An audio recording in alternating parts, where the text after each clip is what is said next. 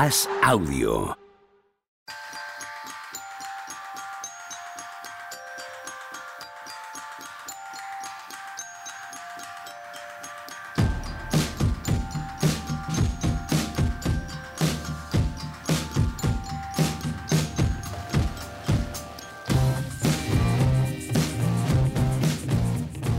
Hola, ¿qué tal? Lunes 6 de junio del año 2022. No sabía si íbamos a poder empezar porque está esta peña descojonándose. ¿Qué tal, Tony Vidal? ¿Cómo estás? Muy buena. Aguanta la que- risa, aguanta la risa. Ahí. Habéis estado tres segundos callados. Ya, ya está bien, ¿eh? Para poder arrancar el programa. Muy bien. Hemos aguantado, hemos aguantado. Todo bien, tío. Sí, muy bien. Corín, esto de descansar cada tres días, no sé si que a quién le viene mejor. No sé quién le viene mejor, si a los Celtics o a mí. A ti. Tú tienes buena cara, efectivamente. ¿Qué pasa, Juan Marrubio? ¿Cómo estamos? ¿Qué tal? ¿Sabéis cuál es la palabra del día? De la RAE.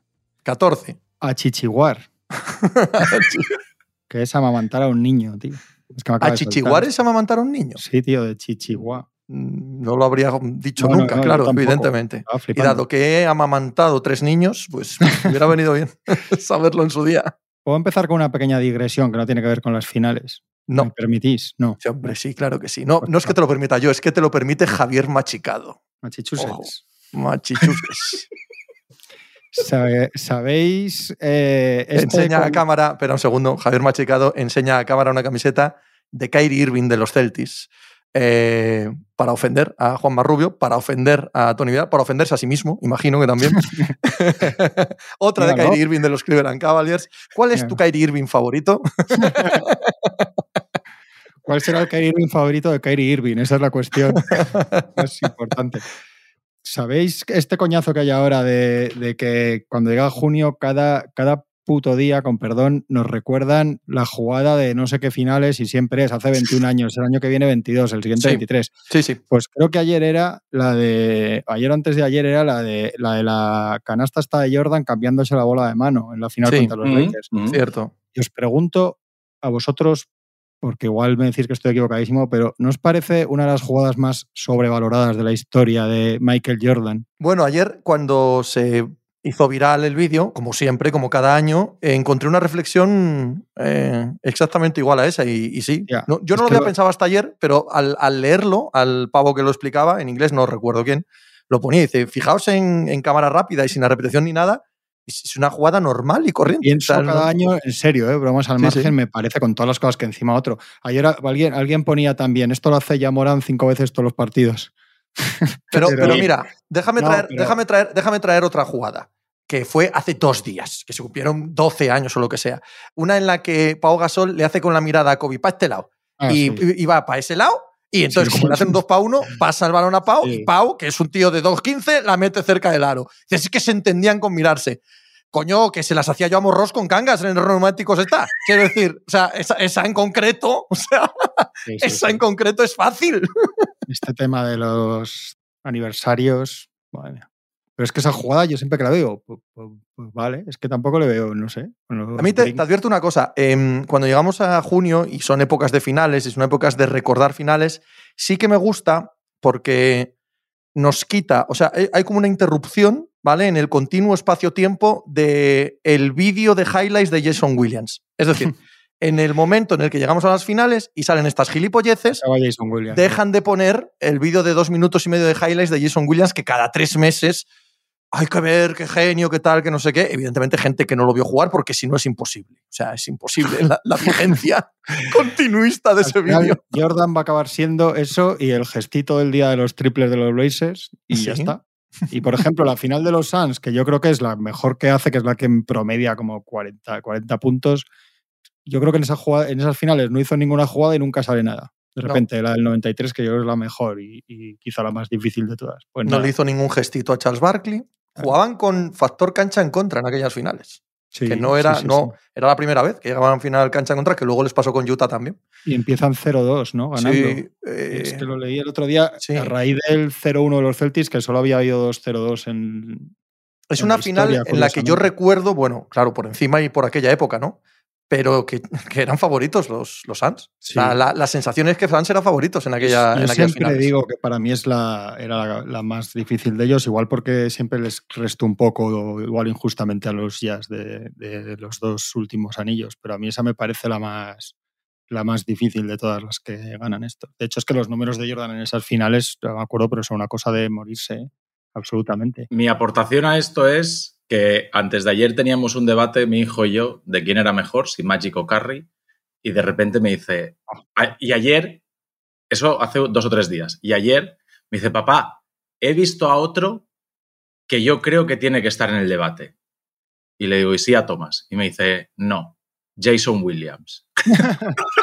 Os lo Otro, juro joder. como que estamos Ahí aquí. le llegó, le llegó el vídeo, el vídeo trimestral, el vídeo trimestral le, le llegó a su papá, destino. El pase que da con el codo, tal, no sé qué. Estoy ¿Por qué, dando no, un día- por qué no es tan bueno como los otros? Y digo, bueno, ya te pondré algún partido y ya verás. Me estáis dando un día, macho. Mira, Jordan en las finales del 93, 41 puntos, 8,5 rebotes, 6,3 asistencias, 50% en tiros, 40% en triples.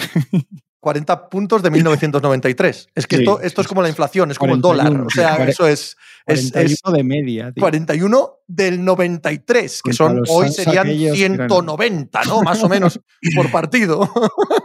Hombre, habría que ver los resultados de esos partidos, pero de aquella época, y pues, si los partidos iban a 90 puntos y ahora van a 110, Pues mira, hay tres de los seis que los Bulls meten 100, 98 y 99. Acaban con 98 y 99. fíjate. Y luego 120, 111 y luego 121, pero el de 121-129 es el de las, este de las prórrogas de Chicago, Claro, ¿no? sí, sí, El es de las sí, prórrogas, seguro. Pero claro. Como promediar hoy en una serie, pues 40 y largos, casi 50. Sí, sí, irte a 50 de media eh, sería lo que sería hoy, básicamente. Ya ha venido Juanma a decirnos que el cambio de mano rectificado en sus primeras finales, el primer highlight que dejan unas finales, pues que es una mierda. Y el que está Pero el highlight, el tienes highlight que dejan razón, esas tienes razón, finales, sí, el sí. highlight que dejas que si no empieza a defender Pippen en vez de la Magic, ganamos las finales nosotros. Venga. Yo allá. creo que el highlight es él espatarrado en el suelo abrazando el trofeo Larry O'Brien, pero bueno, No, en serio, a mí igual de ese verdad no te gusta tanto. Esto lo digo en broma, pero ya en serio yo la veía ayer 80 veces y decía, es que, joder, tío, este tío, yo creo que te pones a ver jugadas de esas finales ahora y, de- y debe haber 16 todos los días mejores y este tío hacía Sí, cosas sí. mejores sin parar. Que es, es bonita, pero coño, para que cada Pues si le preguntan a él y él tampoco le da mucha importancia a esa jugada. ¿eh? Él dice que salta y que en el instante en el que está despegando los pies del suelo tiene la sensación, no recuerdo de quién, si es Perkins o no sé quién es, que le iba a saltar y en el instante que cree que le van a saltar, al que al final no le saltan, ya dice, coño, la tengo que saltar por el otro lado. Ya está. Pero a ver, también tenemos que caer un poco en que, a ver, eh, la mitología no tiene por qué ser real. Sí, sí. Es decir, la mitología se basa en, en cuatro datitos históricos y el resto es invención popular. Eh, eso a lo largo de toda la historia de la humanidad. Pues, pues en el caso de Jordan, como de todos los tótems, es exactamente eso. Sí. O sea, y ya está. Y coges cuatro, cuatro escenas y, y parece que, pero no, bueno, realmente fue, fue una cuestión terrenal. su dominio y su increíble eh, capacidad para ganar partidos de baloncesto y para cambiar la historia del deporte. Pero jugadas individuales, pues, pues, pues como tantos otros, efectivamente. Dices tú ya, Morán, pues como tanta otra gente puede tener algún vídeo de highlights de, de un nivel alucinante. Y que hace 31, 31 años de eso. 31 años. Es decir, tú ahora ves los mates, en un concurso de mates, tú ves el mate de Dominic Wilkins que tira la bola contra tablero, la coge y la revienta una mano y dices, ¿pero qué me estáis contando? O sea, esperas ya otras cosas, esperas que vaya. Eso ya lo tienes ya muy visto. Mm, Pues claro. Esto igual. Esto lo vemos en un partido tres veces. Hombre, es que yo esto lo decía mucho, el que compare más allá de la nostalgia el concurso de Jordan y Dominic con el de Zach Aaron Gordon es que es incomparable otra cosa. Pero es mira, también lo vi en-. También lo vi en redes sociales este fin de semana, eh, alguien poniendo un concurso de mates de un 3x3 eh, patatero en un playground norteamericano. Y era mejor que los del All-Star. Sí. Pues, pues sí, pues, pues seguro que sí. Pues seguro que hay gente que está única y exclusivamente dedicada a esto, a sacar cuatro perras y cuatro dólares haciendo mates en sitios así. Y son acróbatas del mate. Pues ya está. Pues, pues claro, pero la mitología no se crea así. La mitología se crea en ciertos instantes y ciertos momentos, como el concurso de Dominique y Jordan, como el concurso de Carter, sí, como no, el concurso de Lavin y el claro. otro. Es que es así. Sí, el Julius Irving, cada vez, si ves aquellos todavía más, claro, estos aún le pegan otros saltos. Si ves el primero, el de Larry Nance y Julius Irving y tal, y mira que es mítico. Si es que esto es obvio, vamos. Pues nada, esto es lo que había que hablar hoy, ¿no? Esto es la Sí, ya ya está. Ahora hablamos del, el del nuevo entrenador de los Utah Jazz, eh, quien queremos que sea el nuevo entrenador de los Jazz, y hacemos el programa. Y lo tenemos hecho. Sí, sí, sí, sí. ¿Qué tal? el segundo partido. ¿Qué tal? ¿Con qué cuerpo se ha dejado? Voy a empezar por Juanma porque se le nota, transpira alegría por cada poro de su piel, como habéis escuchado por su tono de voz. Así que que, hable él de, inicio. Hombre, fuera de bromas, yo os dije el otro día que nos jugábamos que hubiera finales. ¿eh? Para el aficionado que le da igual, que vamos, yo prefiero que, evidentemente, prefiero que gane Golden State Warriors, pero la realidad es que para todo el que no sea muy de uno de los dos equipos, incluso era un partido importante. Siempre cuando, cuando, cuando llega el cruce de equipos de conferencias, es difícil saber cómo están, ¿no? Porque no mides tan bien la, competencia durante su conferencia hasta que se cruzan y, y, yo, como dije el otro día también, me dio una cierta sensación de superioridad en algunas cosas de los Celtics que tenía miedo de que, de que fuera a ser sostenido durante la eliminatoria y que fuéramos a una eliminatoria, eh, fuera 4-0 siempre es muy difícil, pero una eliminatoria inclinada muy del lado de los Celtics. Entonces, para empezar, yo creo que en lo más básico y más obvio, el partido nos, nos devuelve las finales, ¿no? Eh, y luego, no sé, yo me ha, me ha dado malas sensaciones, algunas cosas de, de los Celtics. Yo, si os acordáis, también os dije el otro día cuando hablabais vosotros de la recuperación física de los Celtics, que es obvio que después de tres días y de, no jugar cada 48 horas, como llevaban todo el mes de mayo prácticamente, se notaba, pero os dije que a mí no me pareció tantísimo y que en el, tercer cuarto del primer partido ya dan un poco de sensación más floja y que luego a base de meter tiros y meter tiros, eso, no, acaba siendo un factor. Y ayer me vuelve a parecer que los Celtics, según pasen las finales, ahí van a ir notando. Yo creo que además que seguramente su mejor momento físico en las finales ya lo hemos visto, ¿no? Que es con el punto de frescura. Generalmente un equipo que llega cansado, el mejor momento de las finales son estos primeros partidos, porque suele llegar con cierto descanso, se juega el primero y luego hay un, parón en la misma ciudad. Ahora esto cambia, cambian de sitio, que yo esto lo he vivido y es el día del cambio es durísimo para todos los que estás en las finales y me imagino que para los jugadores debe serlo muchísimo más. Y te plantas en dos partidos en, en miércoles, viernes, ¿no? Yo hay jugadores como Robert Williams, como Marcus Smart, que, Horford al final tiene 36 años. No sé si esto va a acabar siendo un factor importante. Y, y nada, y por parte de los Warriors yo creo que, que han hecho lo que tenían que hacer, sin más. O sea, que se han pasado tres días diciendo más o menos no pasa nada, sabemos lo que hay que hacer y tal, y cuando ha habido que demostrarlo, eh, en la pista lo han demostrado. Y ahí están no ha sido muy diferente, ¿no? El desarrollo del partido en sí mismo que el primero, salvo que no hubo remontada en el cuarto. Eh, la explosión del tercero estuvo menos controlada.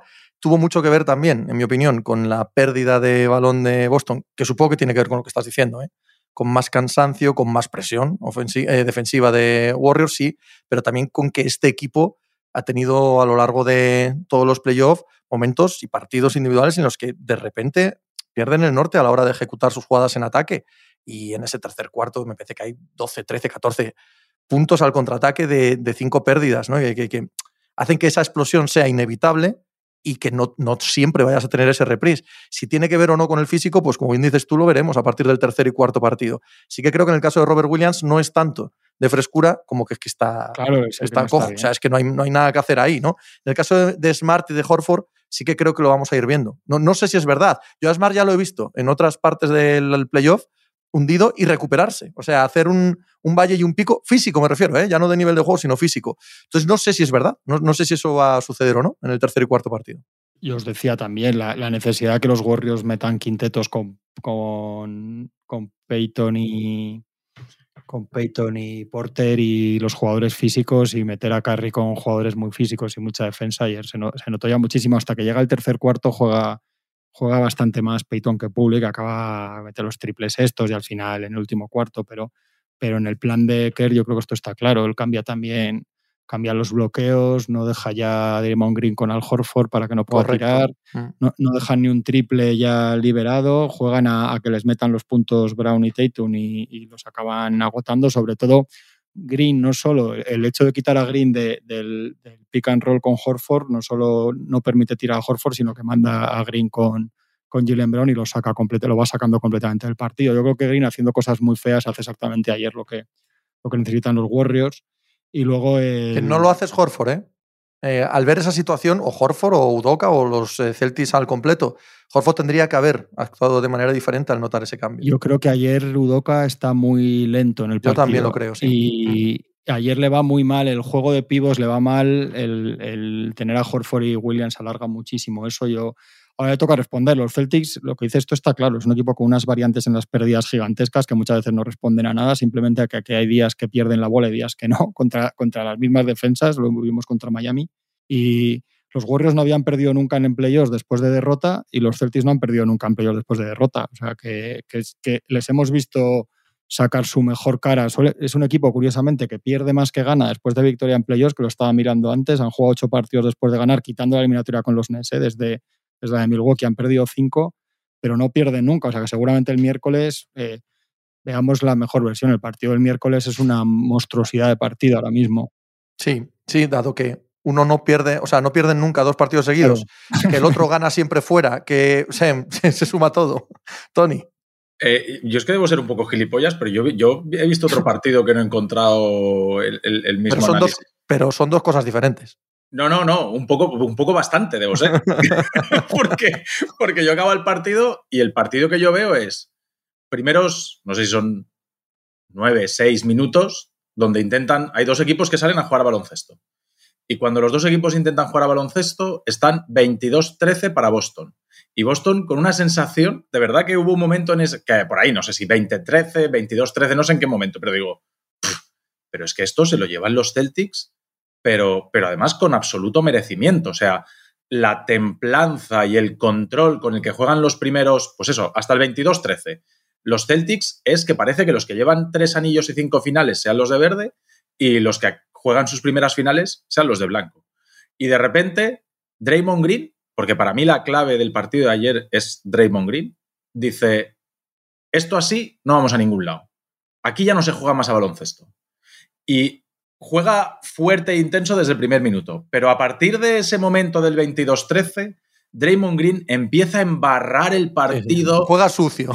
Cambia a jugar sucio. Pero a un nivel que, bueno, de hecho, la, segunda mitad del, primer cuarto que Warriors desde ese momento se hace el parcial de 19-8, creo que es, para cerrar el cuarto y acabar uno arriba. Y el segundo cuarto es que no vemos un partido, o sea, no se ve baloncesto. Lo que, es lo que entendemos por baloncesto, lo que estábamos viendo en los primeros minutos, desaparece. O sea, para mí ahí se acaba el baloncesto y Draymond Green consigue que aquello sea una batalla campal de jugadores por el suelo, protestas continuas, faltas, y hace el partido, se juega la expulsión. Claro, Draymond Green sabe que está en el segundo partido de unas finales donde los Warriors están 1 a 0 abajo y están jugando dentro de casa. Y lleva el partido absolutamente al borde del precipicio. De que si a un.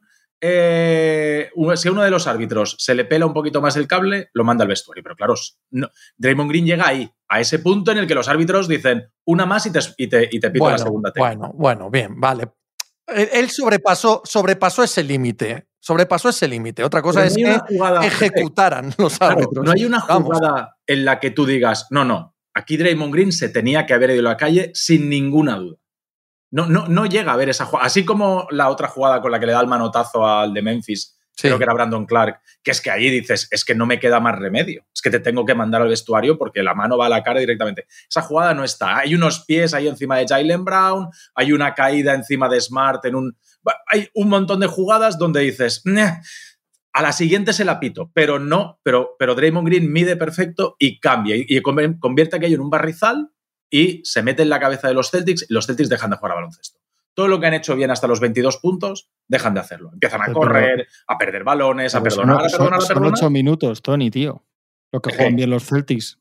Ocho minutos, sí, sí, sí. Eso, y dura no, no, no, pero me refiero que para mí el cambio, yo he leído hoy, de, Carry, Carry, por supuesto. El, el, pues jugador que mata el partido ayer es Carry. Es, un partido increíble, sí. es majestuoso. la, lectura en el tercer cuarto de, de, con paciencia, primero pasando, luego tirando, para mí es un partido de Carry que no se recordará mucho porque los números no son de 10 triples y tal, pero me parece un partido majestuoso, incluida la defensa. creo, sí que creo que se va a recordar porque es exactamente lo que he leído a todo el mundo hoy. Sí, sí, sí, sí, Pero yo creo que eso de Carry no lo vemos porque los primeros ocho minutos de Celtics, Carry está con una canasta en juego.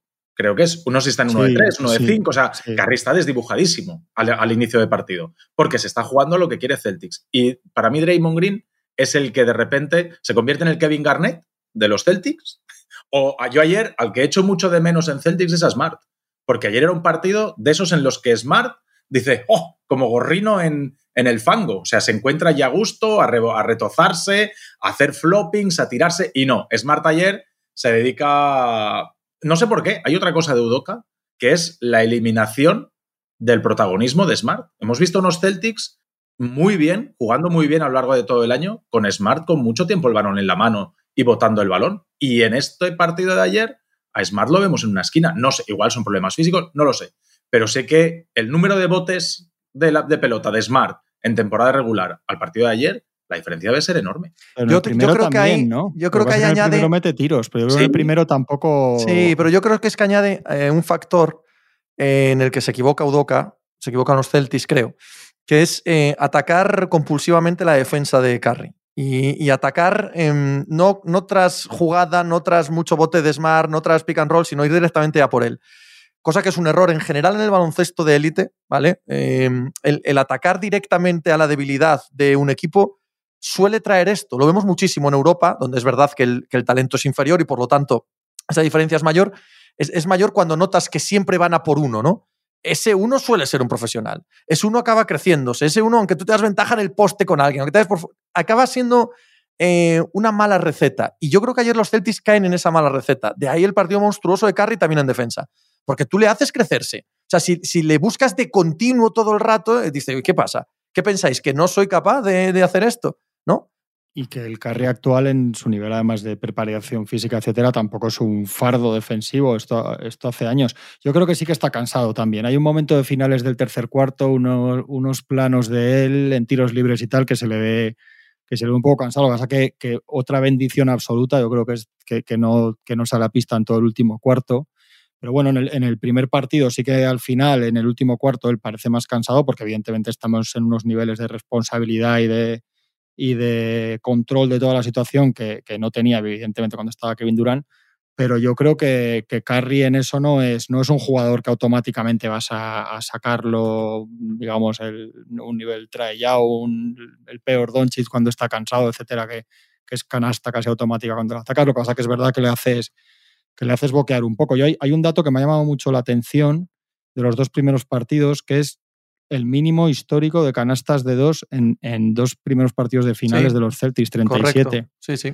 Porque se ha visto muy claro que al final el, el que acaba cerrando el, el, aro al otro, o sea, las, yo creo que de verdad, viendo cómo están, cómo juegan los Celtics, esas combinaciones de, de varios de Looney, Green, Porter, Peyton, mucho músculo y tal, es, les van a hacer daño por ahí. ¿eh? Pero ojo, ojo, ojo que es tendencia de los Boston Celtics en estos playoffs. Eh, hará dos semanas cuando hablamos, eh, ¿te acuerdas? De aquel, aquella eliminatoria entre los Warriors y los Oklahoma City Thunder. Yo dije los Rockets, pero habían sido los Thunder, en el que los Thunder habían metido más canastas que los Warriors y habían perdido las series. Nacho Cervera se preocupó de buscarlo, de mirarlo, y me dio un dato fascinante. En estos playoffs, Boston ha hecho lo mismo tanto con Miami como con Milwaukee. En ambas, Milwaukee y Miami metieron más canastas que Boston en la suma de la serie. Y eso tiene que ver con este dato que acabas de dar tú de no tirar de dos. O sea, de, buscar continuamente el triple. Y efectivamente es peligroso, es peligroso. Y luego los, los Warriors han atacado bastante bien, porque su problema en el primer partido no es de ataque y, ayer cuando tienen que atacar bien están bien, sin Clay Thompson. ¿eh? Con una versión nefasta realmente. Yo, pues mira, yo creo. O lo contrario. Yo creo, Tony. No, pero no hablo por el equipo, hablo por él. Bueno, pero yo es lo que os digo, es que, es que él con la edad que tiene y los años que lleva, bastante es lo que estamos viendo. Yo creo que espero otra cosa, pero yo sí que creo, creo que en general las finales de Clay van a tener muchos momentos así, pero es que creo que va a haber mínimo, seguro, un partido de Clay. O dos. De, los de, dos partidos de Clay y, ese los de seis triples para arriba, que son como el de ayer, pero que los mete y que de repente tiene a Smart ya no sé quién encima y los mete, porque lo sabemos. Y es que eso generalmente es una victoria automática de los Warriors. Y es que, es que tal y como se ha puesto esto, eso puede valer. O sea, que, desequilibre un partido a veces, a veces e, es la, es la solución. Y es que ya ha pasado en estos playoffs. O sea, ya hemos visto que en todas las series hay un partido de Clay. Sí, sí. Y si hay un partido de Clay aquí, yo estoy con Juanma. Ese partido cae automáticamente del lado de Warriors. Ayer hay una cosa curiosa y es que vemos a Clay defendiendo a Horford al poste. Sí.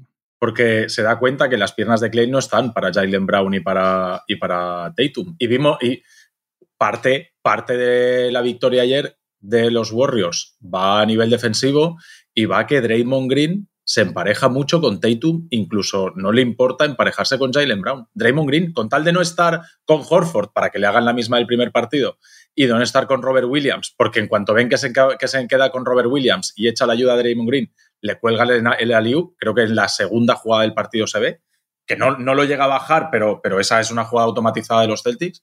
Ahí Kerr ajusta, cambia y dice, no, no, no. Aquí Draymond Green, ¿tú queréis que esté en la línea de tres? Muy bien pues mi mejor defensor va a estar con vuestro mejor atacante. si es lo que queréis, lo que no voy a hacer es a consumir mi mejor defensor en la línea de, tres defendiendo a alguien que en teoría en la línea de tres cualquier otro lo puede. Lo claro, porque además fue la clave del primer partido. O sea, fue tal cual la clave del primer partido. Es, un, es un, un, ajuste de manual de. Chicos, si en el primer partido pasa esto, lo que no voy a hacer es repetir exactamente eso. Habrá un, son los Celtics, claro, son los Celtics los que ahora tienen que mover Correcto. Eh, pieza, tienen que mover a Horford, tienen que, una vez que ven que esto va a suceder, ¿qué hacemos con Horford?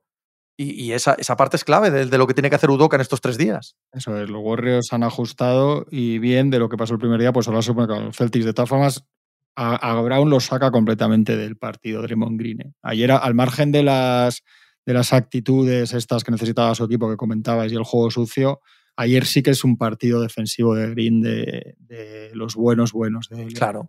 Totalmente. Totalmente, pero es que no, pero no es más allá, es que va implícito.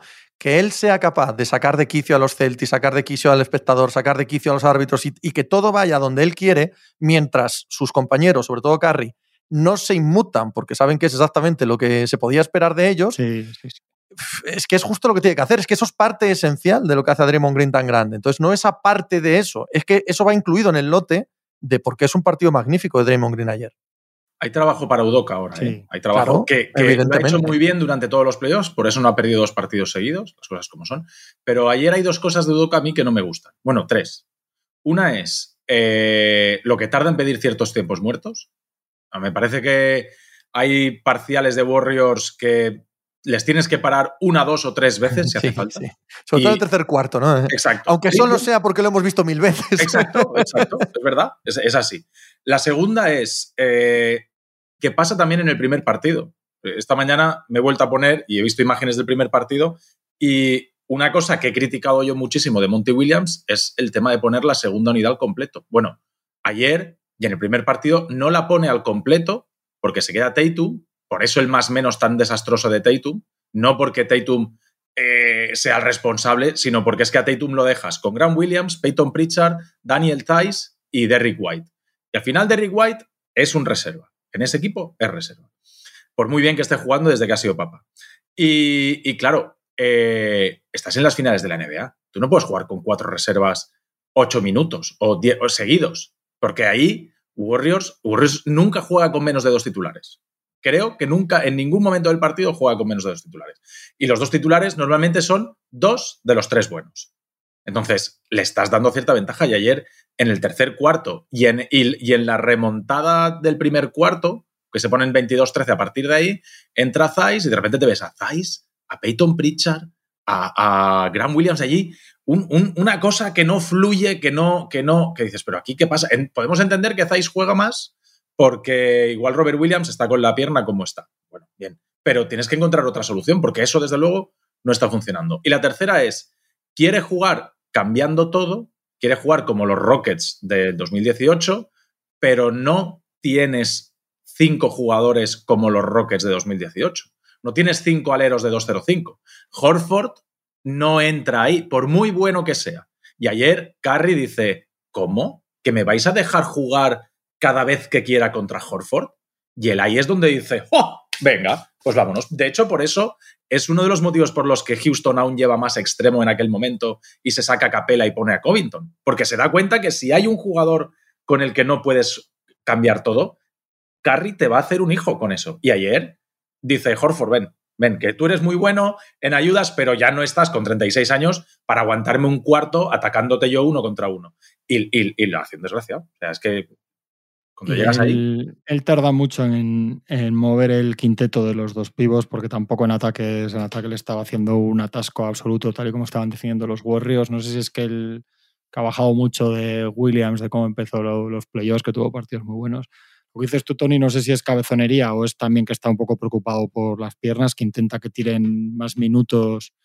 Es que va a ser, yo creo que va a ser largo para, para Brown y Tatum las finales. ¿eh? El nivel de, aislamiento que juegan ayer, lo que os digo, yo creo que, que los 14 partidos de Milwaukee y Miami, a partir de, del miércoles y sobre todo el viernes van a estar ahí. ¿eh? Pero eh, contra eso no tiene solución. O sea, si nos ponemos en la mente de Udoca, ¿no? O sea, dado que contra eso no tiene solución, tienes que partir de la base, del suelo, de que estos dos van a estar bien. Porque si partes de la base de que los tienes que gestionar de otra manera a otros minutos, es que has perdido las finales. Es que es verdad que a veces mete dos tiros ahí White y te parece que ha hecho bien. Es que cambia mucho con, con Kerr lo hemos visto con tramos de, de Curry en el banquillo, por ejemplo, que de repente Poole mete dos tiros. Por cierto, Poole ayer la primera parte está horrible otra vez. Sí. Que parece que se ha hecho una especie de reivindicación, al final mete los triples y tal, pero, pero está horrible y de hecho en los tres primeros cuartos juega ya más minutos. Gary Payton. Gary Payton que es esencial. Es que está claro, está claro Absolutamente esencial en esta rotación. Más Iguodala, que, que bueno, que casi es, bueno para ellos, mejor, mejor. Ellos, es, ellos es dos de Wiggins, Porter y, y Peyton, o los tres, pista. Sí, sí. a morder, uno de Green o, o, Looney, que la verdad es que Looney está, es absolutamente espectacular todo lo, todo lo que hace en pista. Me lo había guardado, me lo había guardado para el se habla poco. no, no, pues yo llevo cuatro años hablando de él. ¿eh? Y cuando la, otra vez que salió al mercado lo quería para los Lakers a toda costa. Me parece un jugador de un nivel de inteligencia, de dureza, de hacer de todo. Es que hay ratos que, que, que puede descansar, o sea, que pueden jugar esto los aleros con, con Curry y Looney perfectamente y que descanse Green. O sea, es, es, es extraordinario el partido que hace ayer otra vez el tío sin, sin, que se note mucho, digamos. Y que cuando se queda emparejado con Tatum o Brown o tal, desaguanta. hombre, no, es la, no es el emparejamiento ideal, pero, pero, no, es aquello, no es lo que dices de Curry y Horford, no, no es lo mismo, no, no, no se parece. Es lo que, Tony, es lo que decían del recorrido en el oeste de los Mavericks, juegan contra Gobert, contra Ayton y contra este, y el que más minutos puede estar y más positivo es en pista de estos pibos, al final es Looney. Sí. Y, la de canastas fáciles que les da. Sí, sí. Que, eso es una cosa que agradece mucho el equipo, que hay momentos en los que Celtics hace buenas defensas y al final eh, genera la, gravedad de Curry. Acaban encontrando a Looney siempre en el momento justo, en el sitio perfecto para recibir y hacer ¡pum! de debajo de la sencilla. Y, y, eso les da un oxígeno. Y pasa muy bien, circula muy bien la bola. Cuando se queda abajo también es durísimo, rebotea. Este año especialmente nos ha mejorado muchísimo. Eh, el rebote ofensivo, ¿verdad? Es, uno, de los jugadores más impactantes de la liga en el rebote ofensivo. No he mirado cifras, eh, hablo solo de, las sensaciones cuando, cuando lo veo jugar. yo solo vi antes de las finales, era como que estaba en un veintitantos por ciento de, de esto el rating este de rebotes posibles. Era un número de élite de historia de playoffs, o sea, de, de número alto, de percentil muy alto pues me llevo al se, el se habla poco, me lo llevo a Autoporte. Porque me parece otro, otro acierto de Myers en el verano pasado espectacular. Jugador que viene de vuelta de todo de, Chicago. Y, te encuentras ese Jeff Green, que es, ese jugador, el alero, defensor, el 3D puro y duro, no al nivel de Michael Bridges, pero, pero sí a un gran nivel. Ayer hay un momento en el que eh, remontan los Celtics y se ponen a 6 con un triple creo que de Tatum desde la frontal y Otto Porter en la esquina vuelve a poner nueve puntos y a partir de ahí vuelven a enlazar y acaban de romper el partido. Pero si no mete ese triple, que no, que no es, no, no es, no, trae, no quiero hablar de Otto Porter solo por ese triple, porque en el primer partido hace, creo que es 4 de 5. Sí, o 4 de 4, algo así. Algo así. Y está igual de bien o mejor ayer. Es, es ese jugador que no te pide nada, pero que te hace las ayudas, que defensivamente no es un problema, que siempre te genera líneas de pase, que te genera el spacing porque está en el sitio abierto, en la esquina o en la diagonal donde toca. O sea, un jugador que no te pide absolutamente nada y que siempre lo que hace es para sumar. Lo que hace es para sumar. es que lo que pasa es que esto, esto pasa mucho. estos son, son un 1 y un 3 del draft, ¿eh? que Wiggins es un 1 del draft ahí y voy. un 3. ahí voy. Yo creo que, el mérito, el mérito de esto, el mérito de estos es haber conseguido eh, convencer, que igual no hay ni que sentarse con ellos, simplemente eh, tú los traes a este rol y dices, es que no hay más, pero convencer a esta gente para que sean eh, secundarios del núcleo duro de, este grupo. Claro, en secundario del núcleo duro de este grupo ha brillado mucha gente, lógicamente. O sea, al lado de ellos se brilla mucho, pero gente con este talento potencial que han tenido que nunca llegaron a desarrollar en la liga, porque son dos fracasos, porque dos fracasos de carrera en, hasta aquí, en la sensación de lo que se podía esperar de ellos. Tú ahora mismo los pones en cualquier otro equipo a estos mismos jugadores y seguiría siendo lo mismo.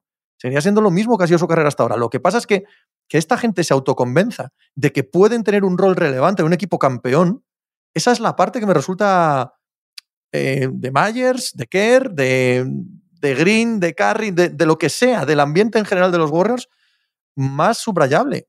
Porque no es nada sencillo conseguir esto, ¿eh?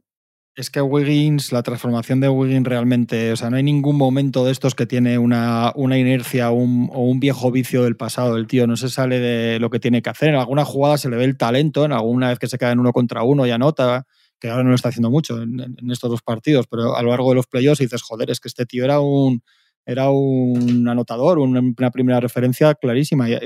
Pero yo creo que ahí, y lo hemos visto año tras año desde hace ocho años, es fundamental Kerry, es fundamental Stephen Curry. Yo creo que es, que es un tipo de, de estrella que, que por falta de ego, por generosidad, por la forma que lleven allí el vestuario. Los no, y tres, porque te ¿eh? obliga. Y porque te obliga. Claro. O sea, tú has hablado de Curry y no se te ocurre bajo ningún concepto quitarle un tiro. ¿Sabes lo que te quiero decir? la cultura de los Warriors Sí. es una cosa que vaya, que visto a tíos como Nick Young, de Sí, sí, más o sí, menos, sacar cosas allí. A Yavale Magui lo, lo, lo reconvierten completamente allí. Hay muchos tíos muy veteranos y muy profesionales, pero como David West, que van allí y salen diciendo que en la vida han, han jugado con un tío como este. Y Godala, que era una estrella desde que llega allí, está. O sea, algo, algo es obvio que algo hay también. Oye, y juega, y juega minutos buenos, que este yo no sé, sí que no sé si es.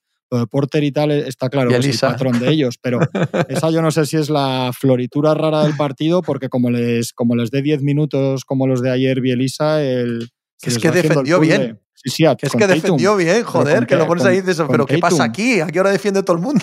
Sí, sí, sí. Ojo, ¿eh? Sí, Tiene que ver con, con esto mismo que estamos diciendo, yo creo. ¿eh? Sí, son jugadores que, que llegan ahí y como no les piden nada que no es con lo que ellos se sienten cómodos, al revés, incluso te dicen, no, no, tienes que hacer menos de lo que tú crees que sabes hacer, o incluso menos de lo que de verdad sabes hacer. Y, y, bueno, pues oye, si a mí solamente me dicen que haga esto, esto y esto, y que los churros y los tiros difíciles y el uno contra tres se lo tiene que jugar otro, pues claro que luzco más, porque Es que es, todos mis es- tiros es- malos es fácil, es fácil, Tony, ni que se lo digan, que sea algo completamente orgánico. Sí, sí, sí, sí, Siempre sí, hablamos de- Sí, del poder gravitatorio de Stephen Curry para con la defensa rival, ¿no? Esa sensación de que tenga un buen partido o un mal, partido para sus estándares. Si Stephen Curry tiene el balón, los cinco rivales no están no solo pendientes de él, sino mucho más próximos. Hay una atracción gravitatoria. Pero es que pasa lo mismo con sus compañeros. O sea, sus compañeros también juegan completamente diferente cuando están con él que cuando están en ningún otro equipo. Pero en ningún otro equipo también con estrellas que las tiran todas, ¿sabes? La capacidad de Stephen Curry para cambiar la historia del baloncesto es gigantesca y la, la grandilocuente la conocemos, la macro la conocemos, pero la micro, vamos, Tony, se habla poco de ella. La micro, lo que supone en un momento dado de una jugada eh, concreta para sus compañeros y para sus rivales, para cambiar carreras de gente que ha jugado de una manera diferente cuando no está con él, es monstruosa. Y como enumeraba antes Juanma, es que ha pasado con, con tropecientos jugadores. De perfiles muy distintos. Y yo creo que en el caso de tíos como Porter igual les ayuda desde el principio, les libera, pero en el caso de jugadores como Wiggins tiene mucho mérito, ¿eh? porque es un jugador que, que no sabía, era incapaz de leer los partidos, de entender cómo había que jugar, de no hacer nada que no fuera meter la cabeza para abajo y buscar sus puntos y, es que es otro jugador, es, otro- es absolutamente otro jugador. Incluso era un tío blando y ayer hay, hay jugadas que está en todos los enganchones, este, joder, cogiendo rebotes de ataque. Es que es otro jugador. Joder, en dos años le han cogido le han, y le han convertido en otro jugador. Si tú miras de ayer, eh, Wiggins son 11 puntos, 6 rebotes, 2 asistencias, 4 de 12 en tiros de campo, 2 de 3 en triples, y te vas y dices, más 19. En el boom, Wiggins está en pista. Defendiendo, encargándose de uno de los dos Jays. Eh, hay un momento, en el- creo que es en el tercer cuarto, con los rebotes en ataque, que coge Sí, dos sí. o tres seguidos. Ayer sea- está Tony a un par de tiros que falla más o menos que normalmente mete o, o debajo del aro después de rebote que los falla. Sí. Está, está a un par de tiros de hacer un partido go- gordísimo a la vista, no solo Sí, sí. A mí me parece, a mí me parece una chorrada, pero es que, es que le han hecho el star. Estos tíos lo han hecho el star. quiero titular del decir. All-Star, o titular. sea, cuidado.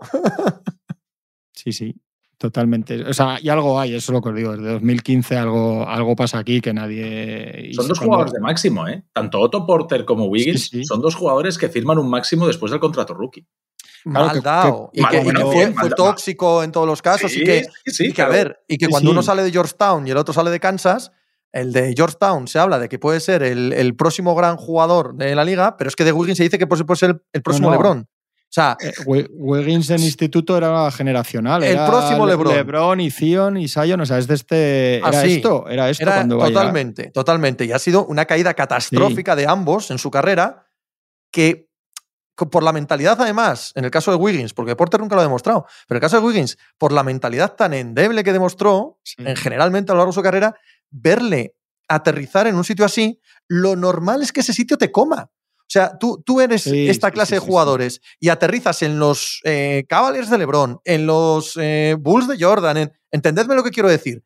Es que te comen, te comen. Y esta gente parece que arropa este tipo de jugadores, este tipo de proyectos y acaban sacando cosas que ni ese mismo jugador sabía que tenía, ¿no? Y efectivamente eso tiene que ser cuestión de la cultura, cuestión de Stephen Curry, cuestión de Bob Meyers, cuestión de Steve, de Steve Kerr, lo que queráis. Pero es cuestión de esta era de los Warriors. Es una cuestión que les define con otros grandes equipos de la NBA que no suelen funcionar así. De hecho, para muestra, el primer botón, aunque sé que es em, un asunto, bueno, que está cogido por los pelos, vale. Pero es que a Wiggins lo traspasa LeBron según llega a Cleveland lo primero que hace. Dice, lárgate de aquí, que quiero a Kevin Love, que quiero a alguien que, sea veterano y tal. Ese es el primer contacto que tiene él con la NBA. Este tipo de proyectos y de equipos se cepillan a este tipo de jugadores. Bueno, es que se hablaba estos días de, cómo aceptan también Curry el primero, a la que pones el ejemplo de LeBron, que en ese equipo estén Moody, Kuminga y Wiseman. Sí, estén sí, sí. cociendo hay cosas para el futuro. Lo que decías tú, LeBron llega, LeBron va a los Warriors y lo primero que hace es decir, mira, estos tres fuera, que se formen en otro lado y me traéis a un. A cambio, con estos tres y dos rondas de draft, me traéis a uno gordo y, yo os gano el anillo y luego te los ganaba, pero es verdad que es otra, es otra cosa totalmente, totalmente distinta. Y claro, lo, que os digo, cuando, cuando luego estos tíos, cuando luego Porter mete sus. Porque Porter yo creo que también hay un factor con él de. Seguramente no iba a ser la mega, una mega estrella, pero ha habido un factor físico clarísimo. Es un, el hombre no, no ha podido estar seguido en pista por lesiones. Pero cuando mete esos tiros que decía Tony Porter o cuando Wiggins algunas veces se queda de repente un uno contra uno y, hace una buena jugada de nota, te viene la chispa y dices, joder, que es que este tío era es Andrew Wiggins. Y el otro es Otto Porter, que no es que te has sacado a, un, a uno drafteado de repente que te, que te, que te, quedas loco, que es que estás hablando de tíos que, que estaban llamados a ser e, estrellas de la NBA. Sin ninguna duda, ambos además. Lo de Curry es cómo acepta que estén Moody, Kuminga y Wiseman y a la vez cómo acepta que llegue Kevin Durant. O sea, es que, le hemos visto en las dos situaciones, en las, que en las que tener que formar a alguien o en las que te llegue la estrella de la liga y te da exactamente igual. Y, el, tío no pide, el tío no pide un tiro de más en todo el año. Ni en los partidos importantes, ni en los poco importantes, ni no pide un tiro de más. El juego fluye por él como le, como le peta le da igual. Ha llevado lo de los MVPs de las finales con una elegancia y una tranquilidad que, aunque que, sabemos, joder, que es que sabemos que muchos no, lo llevarían así, coño, si es que lo vemos constantemente con los egos y tal, no, no, es una, es una cosa increíble. Por eso os digo, a mí hay partidos como ayer de él que me resultan prácticamente emocionantes casi, ¿eh? que digo, madre mía, qué, qué, jugador de baloncesto, tío, es una cosa de locos. El tercer cuarto para mí que hace de eso de de, la disección absoluta, porque al final es verdad que te quedas con el día. Si llega de repente ayer y, lo gana metiendo cuatro triples, que lo puedo hacer de 10 metros, que alguno mete ayer, pero, pero esa disección absoluta, esa lectura, esa inteligencia, esa paciencia en el último cuarto, abriendo boquetes poco a poco, encontrando los pases. Viendo esa defensa, Juanma, esa defensa cuando todo el rato van a por él y esa defensa. La responsabilidad del partido, ni un gesto de más. Es un, es un jugador en, en un trance ahora mismo. Aparte es que si ganan este anillo, la, la, dimensión de Carry en este equipo de donde han venido y eso, el, empujón, digamos, si es que hace falta de Carry, es, un, es, grandísimo. ¿eh? Si gana este anillo es top 10. yo, yo es que hace muchos años, hace muchos años que lo he sacado del top 10. Yo, yo a este tío lo tengo en, en un apartado. Un apartado. O sea, eh, no tiene nada que ver con sus coetáneos. Este tío ha cambiado la historia del baloncesto. El tío no puede ser comparado con, con otros. Hoy, eh, he dicho esta frase mil veces, pero es que es la puñetera verdad. Salid a vuestros pueblos, a vuestras ciudades, ir a ver jugar chavales, mm. a ver a quién están imitando. O sea, eh, cómo se juega en todas las plazas del mundo, en las ligas de tercera regional de La Rioja. cómo se juega, cómo, cómo están los de 20 años, 21 años, desde dónde tiran, cómo se mueven, cómo... Este tío ha cambiado la historia del baloncesto. ¿Cómo va a estar en el, el mismo nivel que, que, los demás? Es otra cosa completamente diferente. Entonces yo no sé si LeBron es mejor, si Durant es mejor, si Magic es mejor. Si es que en el fondo me da igual. Está hecho una cosa superior, diferente a todos los demás. Que es que es cambiar la historia de esto. Y eso, eso hay, hay cuatro que lo pueden decir en la historia, ¿eh? El debate con Durán, si, si gana, va a estar ahí. Yo no sé si te acuerdas, Pepe, en tiempos, no sé si era ya en Pepe Diario, todavía era en tiempos de Diario de América, cuando jugaban juntos, que decíamos, es que, el, es que es mejor Durán, pero el mejor de los Warriors es Curry claro, al mismo tiempo. Eso es, esa era la frase que decíamos. Sí, sí. es, que, es que si gana este no hay debate con Durant, ¿eh? Es que si gana este no hay, lo siento, pero no hay debate. No, con no, Durant. yo empiezo a pensar que es así, Claro. totalmente. O sea, Y- uno, y- ya- y uno aunque- tiene y- cuatro, y- el otro dos. Uno ha tenido dos con él y, y dos a solas, y el otro sin y él. casi aunque no lo gane, por lo que hablamos, porque eh, evidentemente ni siquiera Curry puede hacer lo que hace el otro a veces, de meter 26 puntos sin sudar, llegando y tirando, y ese talento Mm. como ha habido pocos en la historia para anotar, pero al final un jugador de baloncesto no, es, es, es, Es que os mucho voy a más decir que una eso. cosa, os voy a decir una cosa. Eh, este chico no juega solo, evidentemente, son el mejor equipo que he visto yo jamás, pero consideramos el mayor hito de la historia de la carrera de uno de los dos mejores jugadores de todos los tiempos el haberle remontado un 3-1. O sea, lo consideramos como el culmen absoluto porque nos parecía increíble que pudieran ganarles. Lesionado. O sea, o sea está lesionado Curry al Está- final. pero, pero es que nos parecía tan, tan exagerado que pudiera ganarles. Coño, ¿y, y por qué? Pues porque enfrente estaba, ya sé que es todo el equipo, pero enfrente estaba este. Y damos por hecho que ganar a este es una cosa inima- inimaginable. Es una cosa hercúlea por parte de LeBron, que lo fue, que realmente lo fue. Pero, pero ahí te pone la perspectiva real del asunto, ¿no? LeBron está en el debate con el otro y sin embargo, lo más a lo que podemos eh, subrayar la carrera de LeBron es que aquel día pudo vencer milagrosamente al equipo de Curry. Hombre, y, la, evolución constante, el trabajo físico del primer carry al de ahora, la inteligencia como defensor, como, base más puro. O sea, esto que se dice de que es el mejor tirador de la historia, que lo es de, evidentemente de, de- de larguísimo, es el mejor tirador de la historia con una mano atada a la espalda, pero es que decir eso es decir muy poco de él. Eso Sí, yo sí, creo que claro. es lo más. O sea, cuando se dice que es el mejor tirador de la historia es quedarse cortísimo con, con el jugador del que hablamos. Y un jugador con ese don con ese don y esos récords y el 73-9 se podía haber quedado ahí. La evolución en el último lustro en, en muchos aspectos del juego es, es tremenda. Lo que hablábamos también de Yanis y tal, estos jugadores que, no, que, que- que son capaces cada año de, de llegar con algo nuevo, de mejorar en algo, de, de lo que le pedimos ahora a Doncic, etcétera. Claro. Pues lo- los que lo hacen y los que no, los que se van un verano y dicen, vamos a ver, ¿qué me ha pasado esto? Pues pues a hacer pesas o pues a pasar al pecho todo el, todo, todo el verano hasta, sí. Que, hasta que no pierda bolas. O sea, esa capacidad que tienen unos y otros no es lo que separa muchas veces al extraordinario, que extraordinarios en la NBA evidentemente hay muchísimos, porque es la NBA de- de- del generacional. Y lo hemos visto, es que físicamente realmente la, la, la evolución de su cuerpo y de su resistencia, de su capacidad, de, es que lo, lo que supone partidos como el de ayer, lo que hace, tú Chera, el que tenga lipas y eso, que se pongan si quiere el partido y solamente, y es que a veces lo hago y solo miras a Curry y es, y es, y es, es que es asombroso el nivel de actividad en defensa, en ataque, cuando no tiene la bola está todo el rato cortando, buscando sí, los que tiros. sí. Lo que, o sea, es, No para un minuto. el, el, nivel de preparación que requiere eso es de, está por encima de, de, de la élite.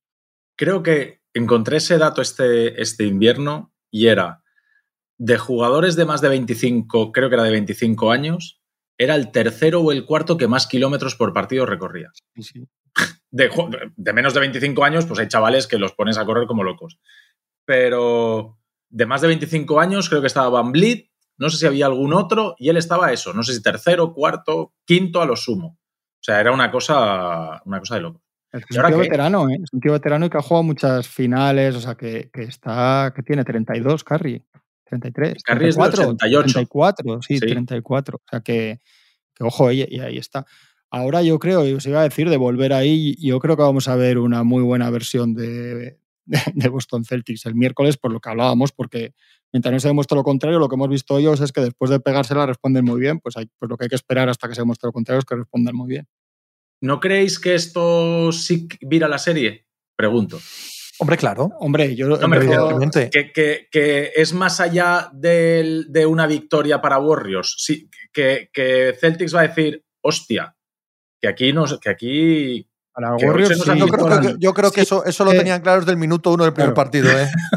Sí, sí, lo digo en serio. No, no, quizá antes del no quería hacer chiste, ¿eh? no quería hacer chiste. Quiero decir que la conciencia de que enfrente tiene un enemigo supremo, yo se la he notado desde el primer minuto Sí. a Boston. ¿eh? Pero quizá después del primer partido menos. No sé, no, ¿No? creo. Ellos también vieron eh, ese más 15 de Golden State Warriors en el tercer cuarto. Otra cosa es Sí. la autoconfianza que te produzca Sí. remontarles algo que históricamente no hemos visto casi nunca. ¿no? Y dices, "Bueno, nosotros somos aquí gigantes que podemos hacer esto. Pero el, el pánico, a, pánico no es la palabra, pero el respeto extremo a Golden State Warriors lo han tenido desde el principio y no creo que lo vayan a perder. Ayer es lo que dice Tony, durante el primer cuarto la sensación que flota en el aire es de jaque mate. Sí. De que estás yo la tuve, Pues yo ¿eh? no la tuve, ¿eh? Sí, yo, sí, yo sí, no la tuve. Yo, yo, desde el principio, o sea, es cierto que hay un momento que Juan también, pero la sensación de que no se les estaba yendo de las manos a Golden State Warriors sí, sí que me pareció, ¿eh? Pero yo era más que eso, más que que estuviera siendo una paliza o algo, la sensación de que pasara lo que pasara iba a acabar teniendo más o siendo superiores. Incluso en el descanso, cuando van ganando solo dos, dices, bueno, estamos a una a un tironcito de estos, o una racha de Tatum o un descalabro un rato el otro día de quedarnos sin finales. Yo, Yo es que yo, eh, yo soy un hombre temeroso de Dios y de los terceros cuartos de los Warriors. O sea, soy temeroso de los terceros cuartos de los Warriors. No. Yo acabo, salgo del descanso siempre con los Warriors pensando van a ganar esto ahora mismo, siempre, todas las veces. Luego es verdad que hemos visto a los Celtics perder el quinto con los Bucks, ir a Milwaukee nada más y nada menos y jugar con muchísima personalidad y ganar, perder el sexto, el desastre con los Heat, ir a un séptimo y ganar. Por eso digo que yo creo que vamos, por eso, y sabemos, repetimos el, el dato que estamos diciendo todos los días, porque ahora es más relevante que nunca, que los Warriors llevan 26 eliminatorias seguidas ganando siempre un partido fuera. Y sabemos que, se, que viene por lo menos un partido de, de Clay Thompson, etcétera, etcétera. Tienen ahora mismo la, yo creo que lo que sí que han recuperado es un poco la inercia. O sea, igual que el segundo partido empieza con la inercia a favor de los Celtics, el tercero va a empezar con. O sea, el, el que tiene que ahora que decir, te devuelvo la jugada y te enseño lo que voy a hacer es, Sí, es sí, Celtics, que, que muchas veces se hace, pero hay veces que no. O sea, esto también pasa. Hay veces, como han hecho los Bueno. Warriors, que lo cambian, y hay veces que sabemos que hay finales que un equipo coge un plan y el otro no encuentra. Sí, o- El o año no pasado. sabe, El el año pasado fue el así. año eso pasado, es, claro, correcto. es. sí, y sabes, o no quieres o no, o vamos, no quieres, O perdón. no puedes, no o encuentras. no puedes, o, o no, o no das con ello el entrenador por, por tozudez, o los jugadores por tal, o, o- o sabes lo que tienes que hacer, pero no puedes por piernas, porque no entran los tiros, por lo que sea. Los Warriors sabemos que, que uno de los dos partidos, lo normal es que lo ganen, es que es así. Ahora, es, es lo que dice, igual que, igual que lo normal es esperar unos grandísimos Celtics porque siempre han respondido bien y, y merecen ese beneficio de la duda. pues, El mejor equipo de la historia de la NBA en ir, en ir fuera y ganar en playoffs, por, por datos, eh, es Golden State Warriors. Entonces, eh, a- Sí, pero a lo mí- mismo que mí- dijimos, lo mismo que dijimos el viernes.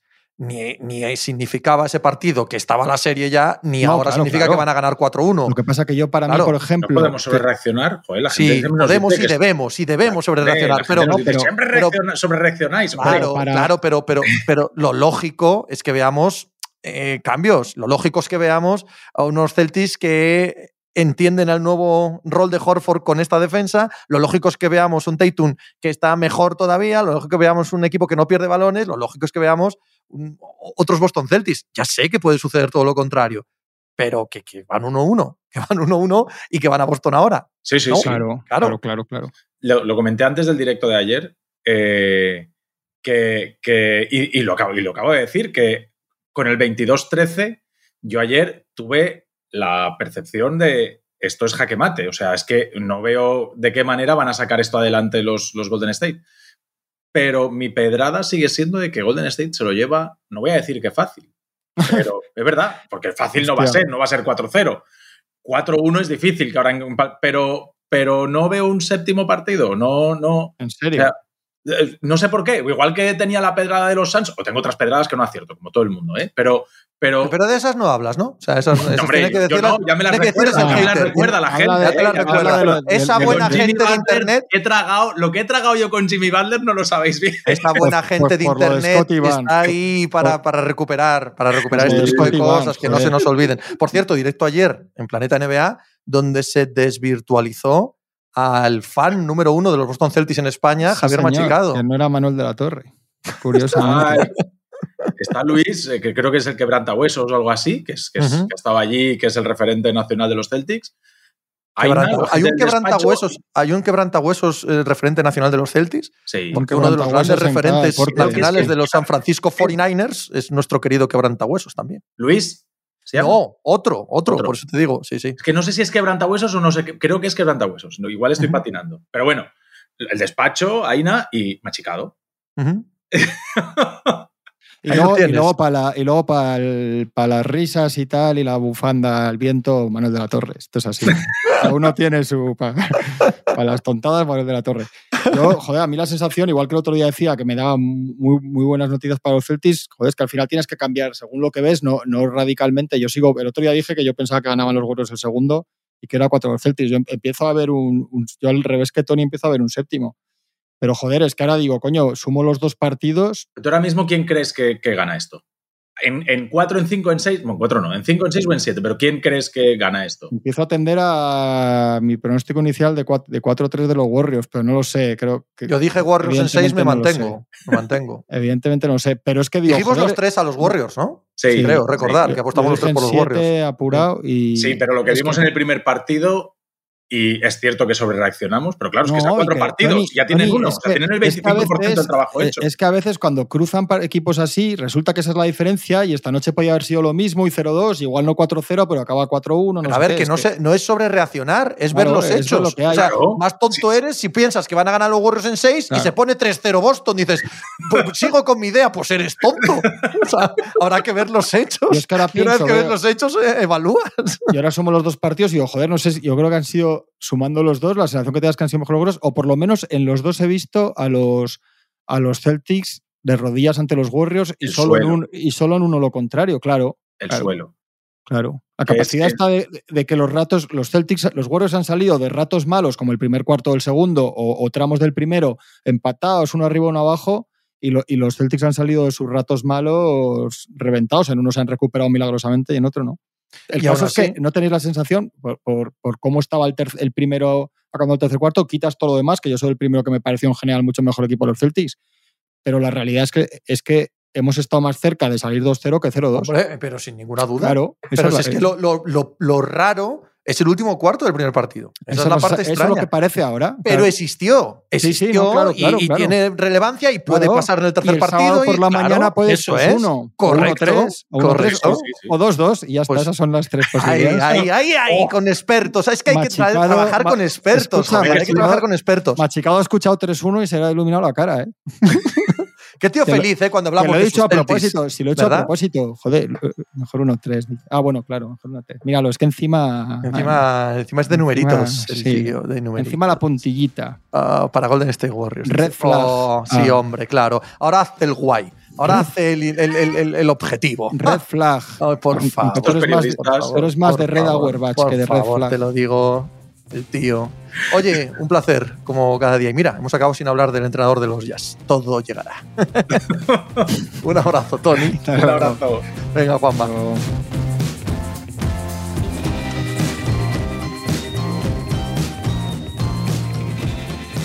Pues muchas gracias por habernos acompañado en NBA Mínimo de Veterano. Muchas gracias por haber escuchado este podcast que es original de As Audio con la producción de Javier Machicado y la realización de Vicente Zamora.